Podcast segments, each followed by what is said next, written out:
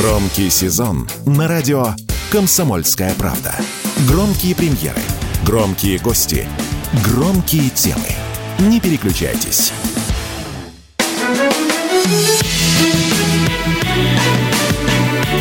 Бофт знает.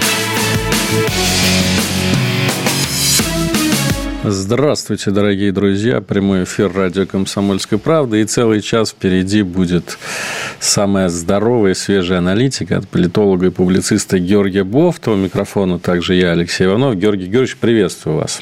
Здравствуйте, Алексей. Ну вот с тех пор, как мы с вами не виделись, много воды унесла река Иордан. А, и такое ощущение, что мир в очередной раз оказался немного другим. Мы, конечно, сегодня будем много говорить о, об очередном палестино-израильском конфликте, и, наверное, это одна из самых серьезных его эскалаций за последние 75 лет, с тех пор, как, вот, собственно, были э, созданы эти два государства. Ну, предлагаю начать вот с чего. Э, сильным умом, как известно, все э, умны, но такое ощущение, что вот эта атака Хамас на Израиль и особенно ее успешность, ну, в кавычках, конечно же, если так можно говорить о такой кровавой акции, э, стала огромной неожиданностью и для Израиля, и для всего мирового сообщества. Буквально вот двумя неделями до э, того, как все это произошло, советник по национальной безопасности США Джейк Салливан говорил о том, что а никогда еще, там, или несколько десятилетий уже на Ближнем Востоке не было так спокойно. Вот сейчас, анализируя все это уже задним умом, а, как вы считаете, это все-таки а, все к тому шло, вот к тому, что случилось, или это действительно какая-то вспышка совершенно какого-то случайной, неконтролируемой агрессии? Ну, это сродни, наверное, 11 сентября э, для Израиля. Как для Америки был 11 сентября, так и для Израиля э, вот, эти, вот этот теракт, который, э, естественно, никак, кроме как терактом, нельзя назвать. Вот. И по пропорции к числу населения, конечно, число жертв этого теракта, оно уже для Израиля превысило вот, э, число потерь для Америки в ходе э, терактов в Сирии 11 сентября. Э, так что в данном случае в плане неожиданности тоже, наверное. Хотя вот после 11 сентября стали говорить, да, что да, к этому все шло, да, вот там зрело, там сами вырастили этого Бен Ладена. Ровно сейчас также э, я видел публикации, которые говорят, что вот Израиль да, своими руками и Хамас создал.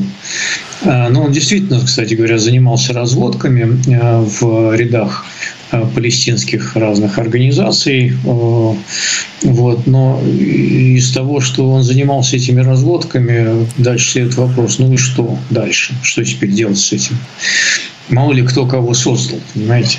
А, также, ровно так же, а, там, а, собственно говоря, Иорданию можно обвинить в том, что она а, в 1970 году во время восстания палестинцев во главе с Организацией освобождения Палестины, на минуточку, не добила их там с этой самой Иордании на корню, а, а вместо этого депортировала в Ливан, а, жизнь спокойная которого после этого закончилась.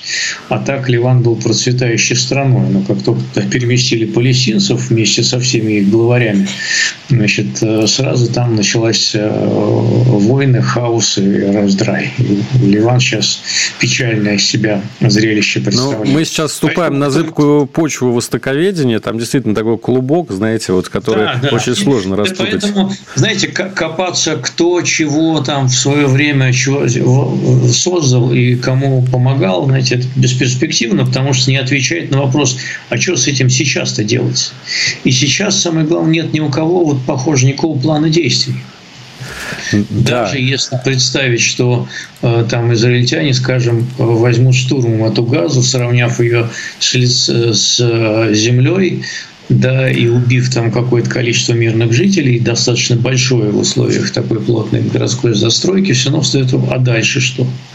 Дальше что? И это очень плохой вариант для Израиля, потому что ну, дело, собственно, наверное, не в секторе газа, а в том, э, в, в тех попытках замерить Ближний Восток, которые предпринимались с разных сторон в последнее время, многие отметили, что как бы политическая цель атаки состояла в том, чтобы сорвать мирные переговоры Саудовской Аравии и Израиля.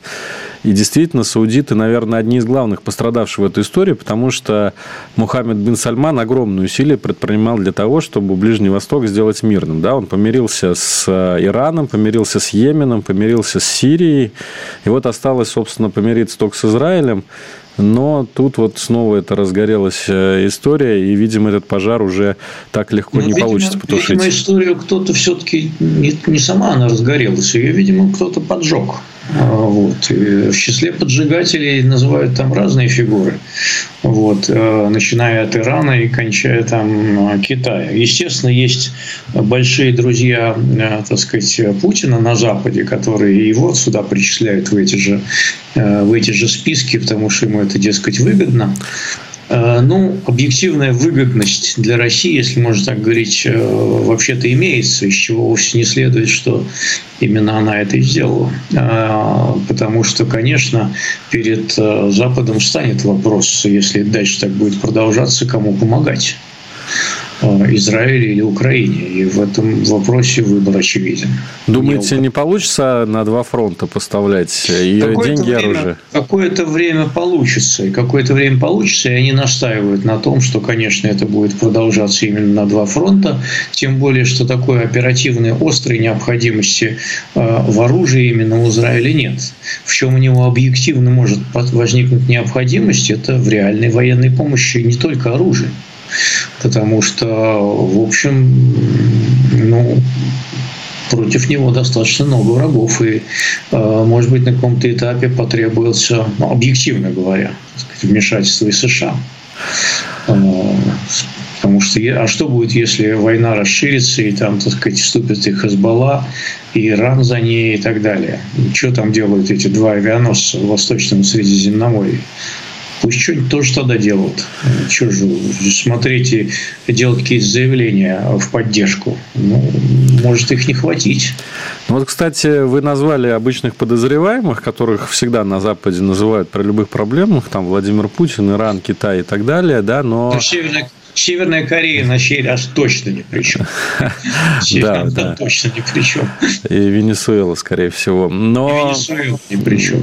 Но вот э, есть такая, может быть, конспирологическая версия, что и США могли к этому быть причастны. А в частности, об этом сегодня говорила официальный представитель МИД России Мария Захарова. Она так ну, достаточно деликатно сказала, что, учитывая разведвозможности США, особенно на Ближнем Востоке, невозможно представить, что э, у них не было никакой информации о готовящейся атаке Хамас. Ну, Но... Но... А как у них не было информации насчет 11 сентября? Они что же их проспали, правильно? Не надо преувеличивать возможности спецслужб. А российские спецслужбы не проспали взрывы домов? Ну, да, это, да. Из той же, это, это из той же области. Знаете, во всем легче всего это какой-то так уже какой-то примитив такой совершенно ну, низкопробный. Во всем сразу обвинять э, США. Ну, давайте, это, конечно, популярная теория, популярная версия, народ это все хавает, но в принципе, ну, это так ну, сегодня Блинкин, э, это секретарь Госдепа США, приехал э, в Тель-Авив, да, на встречу с Беньямином Нетаньяху, и, конечно, а, ну, обратили внимание, в последнее время у Нетаньяху были серьезные проблемы с Америкой, да, и Америка, в общем-то, его не поддерживала, вот особенно его судебную реформу, которая должна была по мнению американцев, создать такие предпосылки для диктатуры в Израиле. Вот сейчас Бенjamin Нетаньяху, безусловно, падает в объятия э, США. Ну, может быть, ну, это и не нарочно, да, но дело факты в том, таковы. Что у Нетаньяху были плохие, ну, не то что плохие, не очень хорошие отношения с демократами. А, с республиканцами, у, ну, как у всяких правых, у него были нормальные отношения. А демократы, которые, в общем, заигрывают с арабами уже давно, еще со времен Барака Обамы, вот, они, конечно, с израильским государством в последнее время довольно сильно рассорились. А уж что там может быть поводом, э, ни, ни к месту и ни к слову затеянная Нетаньяхом действительно судебная реформа, которая расколола общество и, может быть, и отвлекло его, э, и в том числе спецслужбы расколола, кстати говоря, отвлекло его от того, чтобы следить за Хамасом, они там на демонстрации ходили вместо этого все. Это и есть такое дело. Но в общем, с демократами, да, не очень хорошие отношения, с республиканцами гораздо лучше. Не случайно Трамп говорит, при мне бы Хамас не напал. А, вот. Но он Значит, также говорит, что и война на, на да, Украине, война да? на Украине при нем бы не случилась. А, ну, в общем, наверное, доля истины в этом, наверное, есть, потому что, знаете, э, если там э, все бы подумали, что в, дом, в Белом доме такой сидит не в Минько, в общем, что лучше не дергаться, то, в общем, наверное, он может и прав. Вот. А Байдена а, воспринимали, и у нас, кстати говоря, тоже так, какого дедушку в полумаразме, знаете, который, в общем, все проглотит. А он оказался тот еще орешек, конечно. Ну, он, конечно, оказался тот еще орешек, но между тем э, именно при Байдене США вышла из Афганистана, и сегодня она э, как бы как союзник Израиля тоже терпит там достаточно болезненный удар, ну, по крайней мере, по своим интересам на ближневосточном регионе, потому что Саудовская Аравия, которая а, была союзником Америки, она тоже, получается, выходит как-то из-под контроля. Это произошло не сейчас, а сейчас это, скорее всего, усугубилось. Но об этом мы, скорее всего, поподробнее поговорим э, после небольшой паузы. Я напомню, что в эфире радио «Комсомольская правда» Георгий Бофт, Алексей Иванов, и мы обсуждаем, конечно, в первую очередь Палестино-израильский конфликт, его перспективы. Об этом поговорим после рекламной информационной паузы. Бофт знает. Друзья, мы продолжаем прямой эфир радио «Комсомольская правда». Георгий Бофт, Алексей Иванов. Говорим, конечно, об Израиле и Палестине. Ну, смотрите, Георгий Георгиевич, э, вот э, сейчас в новостях мы услышали, говорят, что во Франции запретили пропалестинские протесты, и это, конечно же, неспроста. Во всем мире э, прошли такие очень серьезные демонстрации мусульманского населения в поддержку Палестины. Конечно же, и за Израиль очень много людей выходит на площади. Но вот сегодня я смотрел, допустим, интервью Генри Киссинджера, да, столетний старец, бывший секретарь Госдепа США, и вот он говорит о том, что а, вид того, как на улицах Берлина празднуют убийство евреев, является очень болезненным и показывает, что Европа совершила ошибку, когда пустила слишком много иностранцев. Да? То есть, это такой фунда... ну, фундаментальный, оставим на, на совести, конечно, Киссинджера все эти э, слова, но фундаментальный сдвиг сознания. Да? Вот вам кажется, что э, после 7 или там, 6 октября уже по-прежнему ничего не будет в отношениях Запада и Ближнего Востока, ну или там, скажем, христианств, западного католического христианства и мусульманских стран. Опять же, проблема миграции. Э, ну да, да. Ну, надо подписываться на мой канал, Бог знает, во-первых, да, где там у нас такие бурные дискуссии идут, что у меня уже рука отсохла банить хамов. Вот. Э, но, тем не менее, есть и весьма аргументированные позиции. Э, ну, Киссинджер, во-первых, сам еврей. Вот. Значит, во-вторых, не иностранцев, конечно.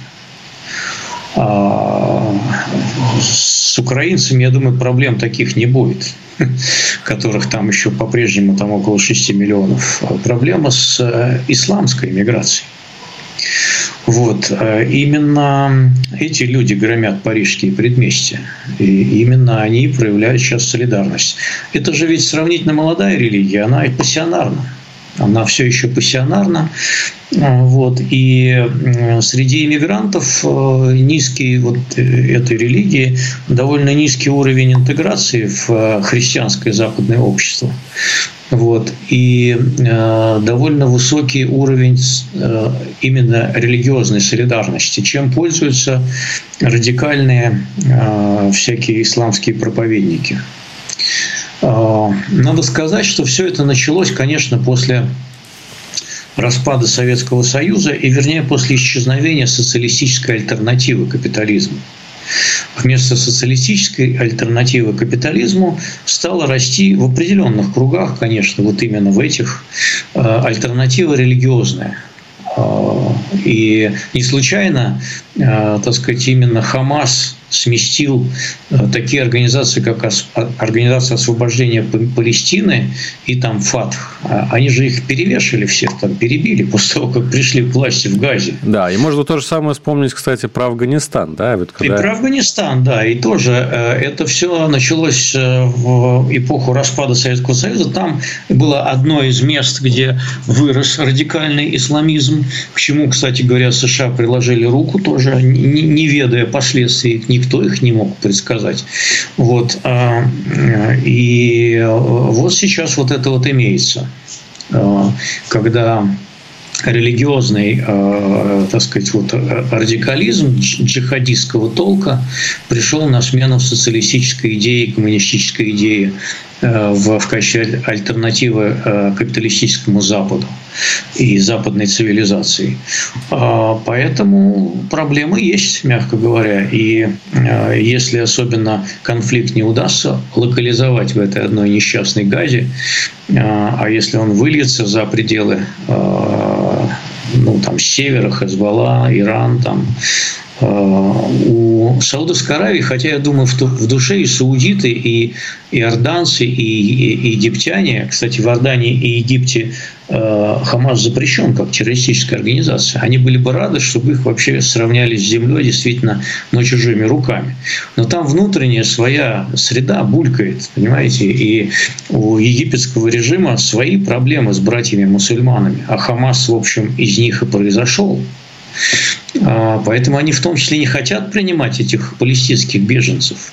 Иорданцы не хотят их принимать. Они же помнят, как в 17 году короля Хусейна чуть не свергли там а, эти самые арафатовцы. Тогда он молодой был, еще горячий. Они же чуть не свергли монархию, которая их приютила. Вот, поэтому второй раз они эту ошибку не повторят. А, у них свои проблемы с радикалами, и у саудовских Аравий, а, Аравий свои проблемы с радикалами.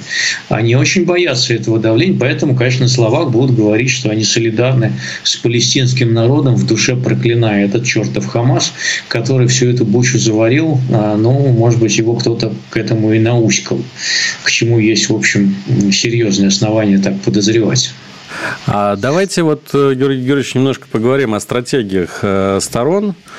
Перейдем, так скажем, в практически... Э, нет стратегии, тактики даже нет. Вот в том-то и а дело, вот, что нет а вот, стратегии. Ну вот смотрите. Легко говорить, легко говорить, давайте вернемся к границам 67 -го года. А почему не 48-го? Это да. Когда ну, согласен, скорее, а скорее про что, тактику. Потому что часть будущего палестинского государства оттяпались Иордания и Ливан. А мы давайте к 67 году вернемся, да. Когда Нет. Израиль уже оттяпал часть там э, Сирии и Египта. Я думаю, до того э, момента, когда начнут чертить границы, кто где живет, еще пройдет очень много времени. А вот что будет происходить сейчас, как я это вижу, да? А, все ждут уже несколько дней, что Израиль начнет наземную операцию в секторе Газа. Но Израиль все никак не начинает, и мне кажется, вот мне становится как будто бы ясным, что наземная операция Израиль проводить не хочет, а хочет вот Стрём. именно Стрём. устроить блокаду, да, такую и с, ну, как бы вот на, изм, на измор взять, да, вот как... На измор, да, похоже на то, потому что стрёмно. А, очень хорошо, надо было эту проблему решать, они же туда вошли, было вторжение на рубеже 8-9 годов, они чуть было это Хамас тогда не разгромили но начался вселенский вой, что, так сказать, там опять э, очень жестокие действия, что же вы делаете. Э, две недели там они эту операцию прошли, чуть было не разгромили. И тогда собралась Генассамблея ООН, приняла резолюцию, что, мол, руки прочь от мирной газы, и кабинет Израиля э, министров в тот же вечер прекратил операцию. Нынешний министр обороны Голланд, он тогда в этом участвовал, он был командующим военным Южным округом, и сейчас вспоминает об этом с великим сожалением, мол, тогда политики его связали по рукам. А сейчас бы этой проблемы не было. Ну, такое а, тоже сомнительное. Как бы можно уничтожить потому, Хамас. А сейчас, а, сейчас, а сейчас Хамас уже вооружен гораздо э, более мощным оружием. Ракеты вылетают гораздо дальше. Ходов там подземных укреплений вырыто за эти почти 15 лет дофига и больше. а, конечно, сейчас это все гораздо более кровавая операция будет. Можно уничтожить Хамас, но мне кажется, очень сложно уничтожить палестинское сопротивление, особенно вот именно в тех реалиях, которые сейчас сложились, э, когда действительно те границы, которые Палестины когда-то э, были обещаны, да, они очень сильно подвинулись в результате войн. Хотя, с другой стороны, Израиль всегда может сказать, что он эту территорию завоевал кровью, да, и поэтому отдавать ну, ее не намерен. Э, как происходило? Если так упростить ситуацию, всякий раз, когда на Израиль нападало, это кончало для нападавших тем, что они теряли свои территории. В общем, так. Вы думаете, в этот раз будет так же? Потому что все-таки... Не знаю, не знаю. Все гораздо сложнее. В этот раз все гораздо сложнее. И э, ситуация гораздо серьезнее в чисто военном плане. Мне кажется, что если пойдет такая махаловка серьезная, то, в общем, Израилю без серьезной военной помощи со стороны своих союзников, прежде всего американцев, не обойтись. А они, конечно, не хотят. Они же хотят воевать чужими руками. А, и в данном случае тоже. И очередной лес влезть на Ближний Восток, ну, это значит прощай выборы, прощай Белый дом. Да, я вот тоже себе представил этот авианосец Джеральд Форд, который они направили к берегам. А вот что будет э, США делать, если его вдруг потопят? Это же такой а, вой ну, поднимется нет, на ну, родине. Ну, слушайте, это так не потопит. Это все, ну, все-таки есть Иран, у которого если, есть э, если вдруг, если вдруг такое ракеты. произойдет, я сейчас с трудом могу представить, все-таки, чтобы авианосец потопить, там э, целая, так сказать, система обороны. Э, хотя йеменские повстанцы, я не помню, какого класса был корвет, корвет или что там было-то у них, чего они, ну, смертники в, в на, на лодке врезались в борт. США имел печальный опыт вот э, с Йеменом, он печальный имел опыт с Ливаном, еще более печальный с Сомали. Всякий раз их вмешательство в том регионе заканчивалось, в общем, так себе, мягко говоря. Ну, совсем так себе. А, поэтому это, конечно, кошмарная картина для Байдена, но еще более кошмарная картина, если какие-то значит, боевики в тапках а, похоронят государство Израиль. Это вообще полное, полное будет привет, я чуть не употребил другого слова, всей западной э, политической философии. Понимаете, тут с одной стороны у них Путин, с другой стороны Хамас, а, совладать с первым пока не удается.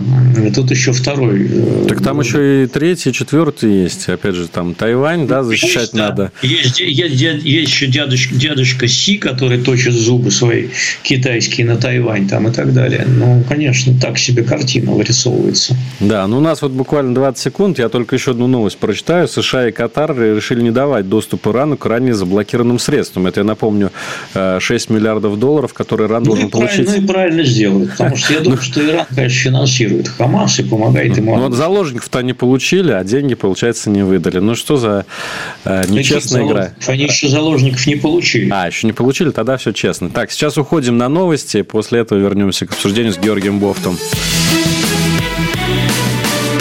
Бофт знает. Георгий Бофт, Алексей Иванов, прямой эфир радио «Комсомольская правда». Георгий Юрьевич, мы с вами много уже достаточно подробно обсудили э, историю, которая разворачивается в Палестине и в Израиле. Но, безусловно, необъятная тема. Давайте все-таки, ну, чтобы как-то подвести итоги, понятно, что прогнозы дело неблагодарны, но хотя бы на ближайшее время, что может произойти, какие вот возможные развилки сценария есть э, у сторон. А, как вам кажется, все-таки а, будут ли вовлечены в конфликт другие страны региона? Сегодня, кстати, уже вот сообщалось, что Израиль нанес удары по аэропортам Дамаска и Алеппо, это сирийские города, если кто не знает. Э, несколько дней сообщается о небольших стычках на границе с Ливаном, где действует исламистская организация Хизбалла. А, но все, конечно, ожидают, будет ли как-то Иран задействован в этом конфликте, и будет ли Израиль, э, так скажем, предъявлять какие-то претензии Ирану. А, по некоторым данным, удар по аэропортам а, Дамаска и Алеппо был нанесен в связи с тем, что туда направлялся самолет. Где сидел иранский, по-моему, министр обороны. Министр иностранных дел. Министр иностранных дел, спасибо. Министр иностранных дел, да, который развернулся и улетел обратно. А, в этом случае это можно считать попыткой сорвать а, совещание с участием лидеров Хезбаллы, возможно, сирийских военных, для того, чтобы организовать второй фронт против Израиля с севера. Так что вполне обоснованные себе удары с точки зрения Израиля, конечно, вот, как военная мера. Но это как если бы свершились, э, например, советы Дмитрия Анатольевича Медведева, и в момент подлета э, к польскому аэропорту, э, значит, по нему были бы нанесены удары силами ВКС, а, а в аэропорт направлялись военные грузы. С... Заметьте, заметьте, Георгий Георгиевич, вы считаете, что это обоснованная военная мера? Так и запишем. Запомним. Да-да-да. Но, но он же говорит, что это обоснованная военная мера. Вот так и израильтяне. А вы с ним соглашаетесь. Вот, они наслушались, видите, Дмитрия Анатольевича Медведева, он же яркий публицист. Вот они так и поступили. Вот, а другие так не поступают, проявляя сдержанность. Вот э, так вот мы имеем на такой на момент такую ситуацию. Хорошо, хорошо, вот. да. А что касается Соединенных Штатов, я вот тоже внимательно слежу за риторикой и а, такая интересная фраза сказана сегодня. То ли Блинкин, то ли Байден. Я их путаю иногда. Шучу.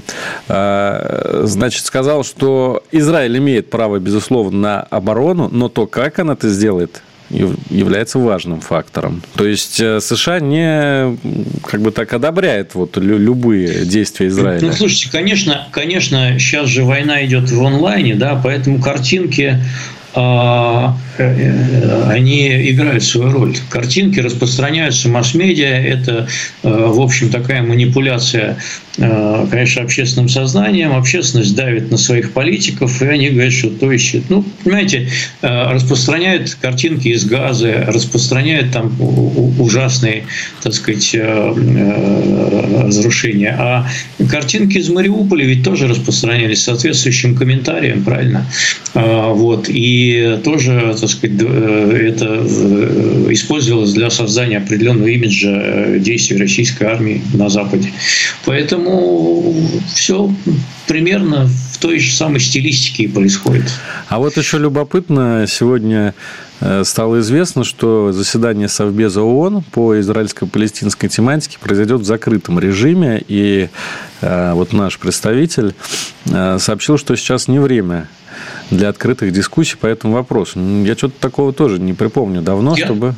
Я, значит, с этим совершенно согласен это дает шанс э, э, о чем-то договориться. Потому что если сейчас не Бензи будет обмениваться публичными репликами там, с э, Гринфилд, американским представителем, да, то ничего хорошего из этого не будет, поскольку они будут оба работать на публику, он и она, да, будут работать на публику, и ну, риторика не будет ведь дружественной и конструктивной. А так, в общем, они как-то сядут спокойно, начнут разговаривать по-человечески хотя бы между собой. А, поэтому, мне кажется, это хороший признак на самом деле. И а... первое заседание Совбеза тоже было, кстати, закрытым. Вообще, у меня такое ощущение, вот, что в Совбезе ООН вообще вот все, что происходит э, на уровне международной дипломатии, то, что мы видим по телевизору, и то, как они общаются между собой, так сказать, в кулуарах или там на полях, э, форумах оно немножко отличается. У них какие-то ну, более да, конструктивные помните, отношения. Когда Чуркин уже умер, да, предыдущий э, российский представитель, потом Саманта Пауэр, которая там была, говорит, что они вполне дружески там чуть ли не в гости ходили друг к другу да, вообще. Да, да. А, а, а, так, а, а по а телевизору ругались. Друг друга таким, значит, э, непотребными словами, что просто мама не горюй. А оказывается, они даже и дружили. Ну, в общем, давайте перейдем к смежным, так скажем, темам. Они э, имеют отношение к разгоревшемуся конфликту, но уже более такой российский оттенок имеют. Большой скандал вызвала публикация агентства Bloomberg, э, которая дозвонилась э, Михаилу Фридману, российскому миллиардеру. А Фридман честно сообщил, что э, вот из Лондона он эмигрировал обратно в Израиль, но в связи со сложившимися обстоятельствами решил уехать в Москву. Все-таки в Москве поспокойнее, сказал Михаил Фридман. Ну и не знаю, такой вот шквал комментариев в соцсетях, и, в общем, не только в соцсетях, но и в Государственной Думе, чуть ли не до того, что не пускать Фридмана в Россию. Тем более, что он давал несколько интервью иностранных, иностранной прессе в прошлом году, где там жаловался на то, что его, значит, несправедливо облыженно обвиняют в том, что он связан как-то с Владимиром Путиным. Ваше отношение к этой истории? Ну, он, конечно, уже давно не связан с Владимиром Путиным, но ведь и санкционеры, они же ведь идут не по принципу близости к Путину или кто с ним пил чай когда, да. Они же давно идут по принципу того, что вот есть крупные капиталы, крупные российские капиталы, значит, они заведомо виноваты поскольку нельзя, дескать, создать в России крупный капитал, не будучи связанным с государством. При этом они, конечно, учитывают еще и свои интересы. Если какой-то предприниматель как-то еще имеет интересы какие-то на Западе, и, ну, скажем там, э, ну вот Алроса, сколько уже обсуждается, да, российские алмазы э, под санкции или не под санкции, бельгийцы были против, ну, вот эта вот история. А Фридман там, ну, уже не столь было критично, поэтому они решили по нему по несчастному по ударить. Его и на Украине там э, обокрали, и на Западе обокрали, и в Лондоне там на 3,5 тысячи фунтов пришлось мыкаться. Мне бы такие деньги, я бы там, конечно, бы жил бы на более широкую ногу. Как-то без уборщицы бы обошелся.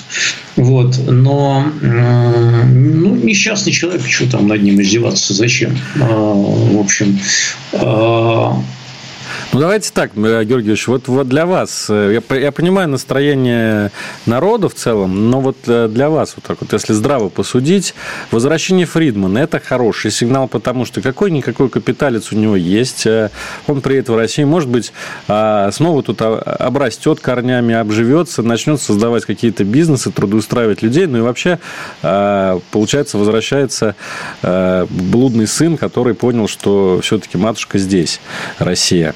Или... Да никакой, да никакой это знак. Э, у него, в общем, довольно невеселая сейчас судьба. Не знаю, злорадствовать я не хочу.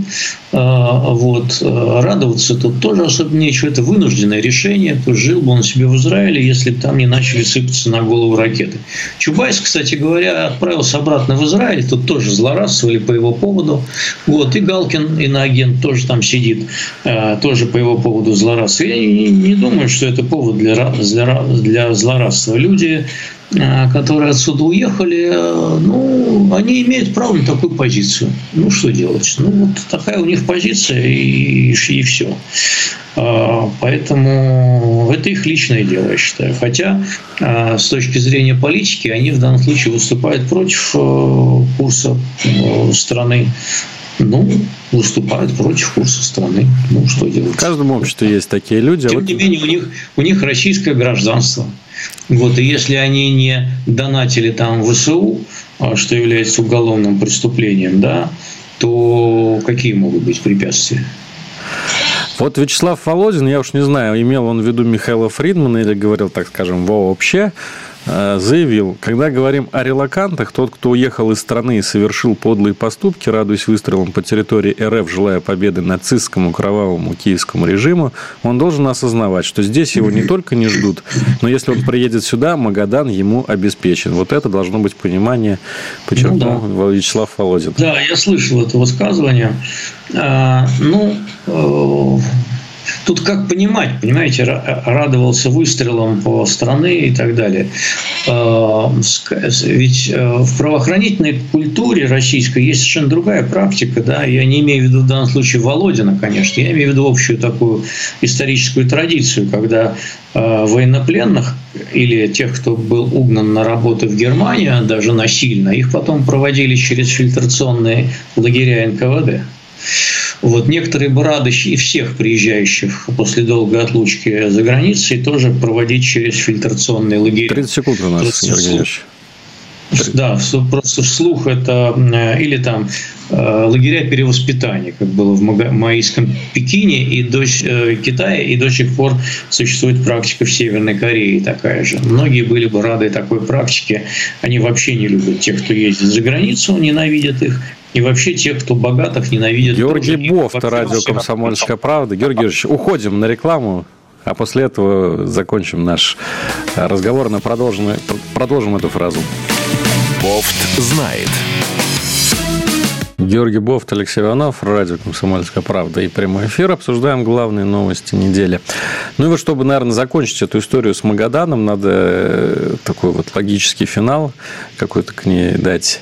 Напомню, по содержанию предыдущих серий Вячеслав Володин пообещал, э, что предателям-релакантам, которые радовались э, там, каким-то ударом по территории России, в случае возвращения на родину ждет Магадан. И тут неожиданно выступил губернатор Магадана Сергей Носов, губернатор Магаданской области, который сказал, что не надо нам никаких тут э, предателей-релакантов. Вообще вот этот образ Колымы да, из фильма «Бриллиантовая рука», да, он ну, уже устарел.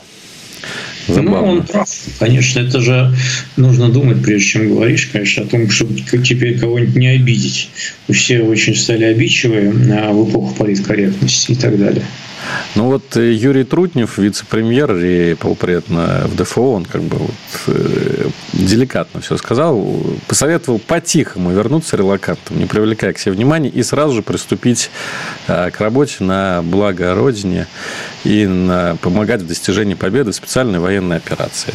В общем, всего тем мы пожелаем, кто возвращается в нашу страну, ждем, как говорится, к себе, но особого внимания, наверное, привлекать не надо. Ну и продолжая тоже про Вячеслава Володина, отметился несколькими информационными поводами. Ну и, конечно, очень важные события. А, Госдума готовится а, отозвать ратификацию договора о всеобъемлющем запрещении ядерных испытаний. А, как я понимаю, уже на следующей неделе это произойдет. Ну,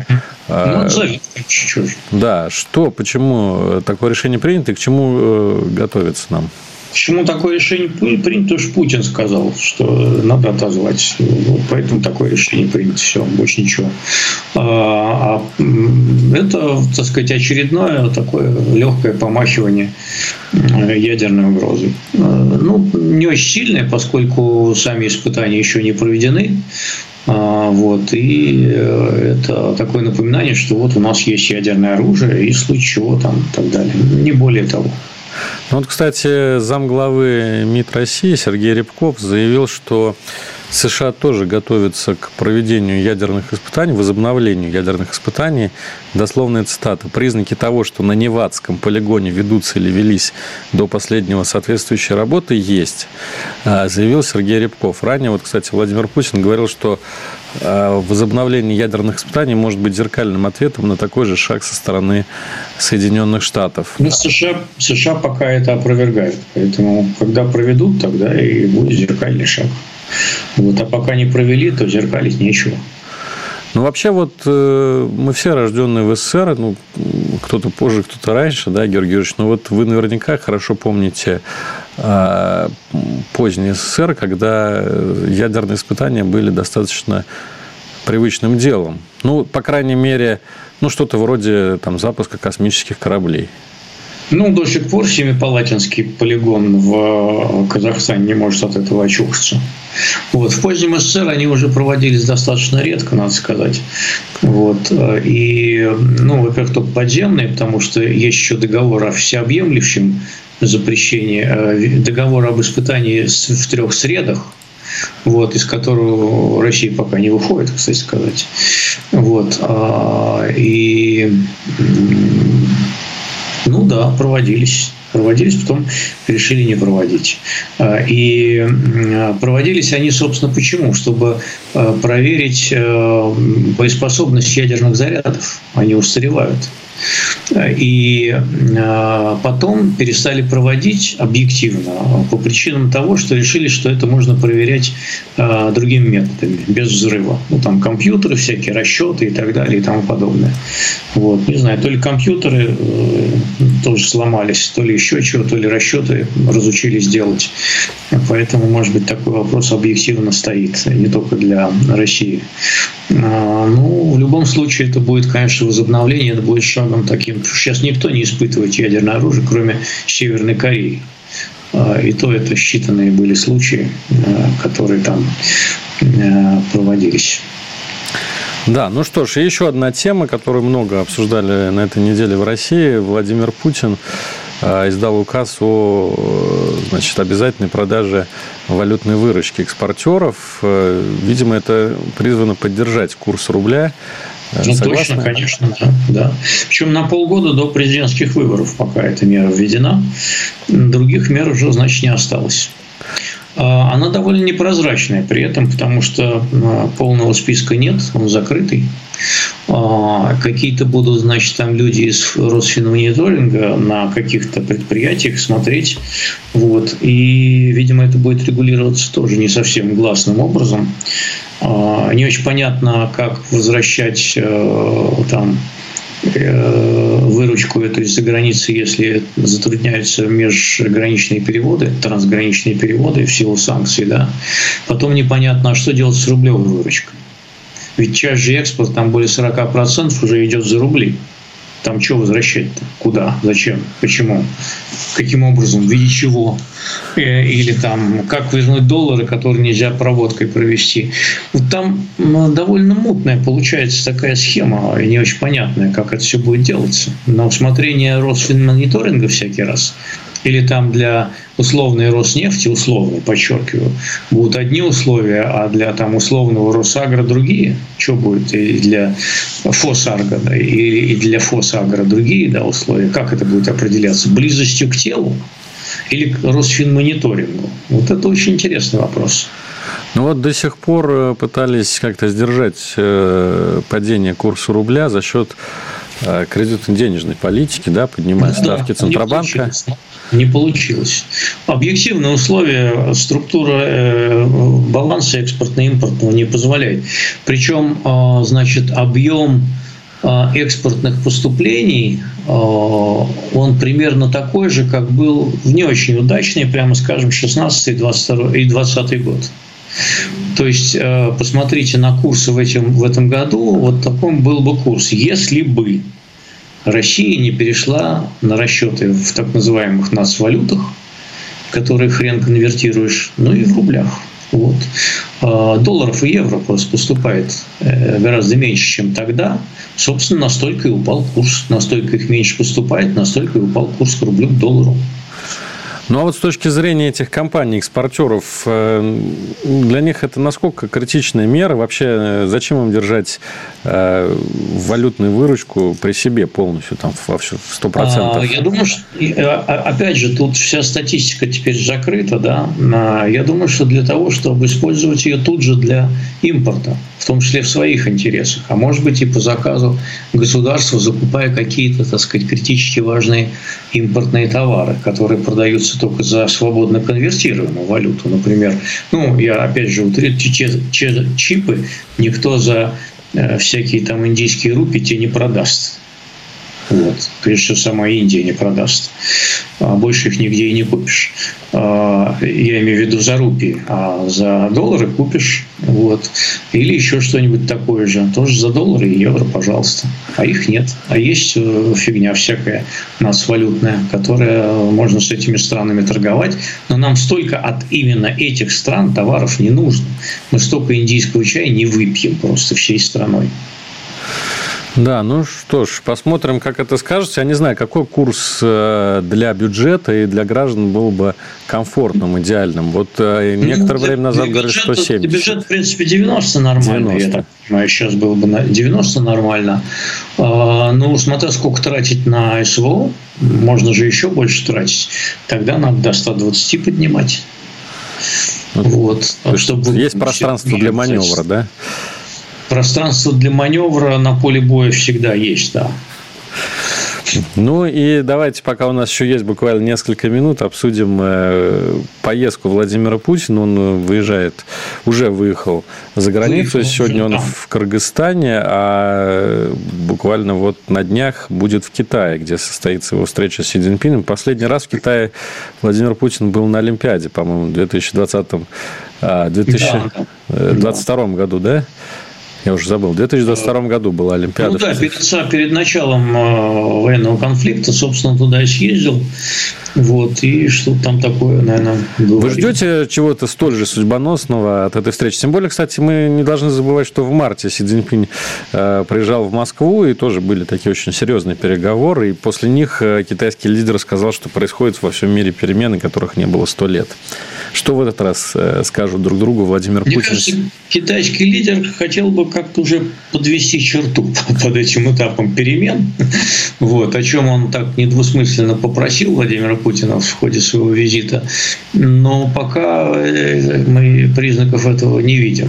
Может быть, вот э, визит как-то в этом плане произойдет сверка часов и Си Цзиньпин опять спросит, когда же Владимир Путин уже подведет черту под этим этапом всемирных перемен, потому что Китай от них тоже не очень сладко. Ну, наверное, все-таки не все зависит от Владимира Путина, не должен все. быть какой-то контакт все. еще, да, с той Нет, стороны. все зависит от того, что складывается на поле боя, все это понимают. Ну, уже, вот. уже бы и рады закончить, но ситуация на поле боя не дает такой возможности.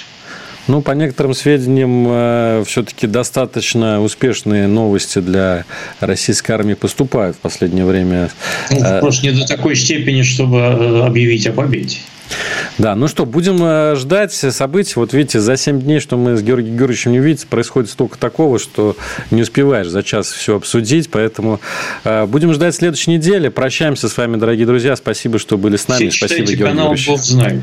Бог знает, да. Это передача и телеграм-канал. Всего вам доброго. До свидания. Бофт знает.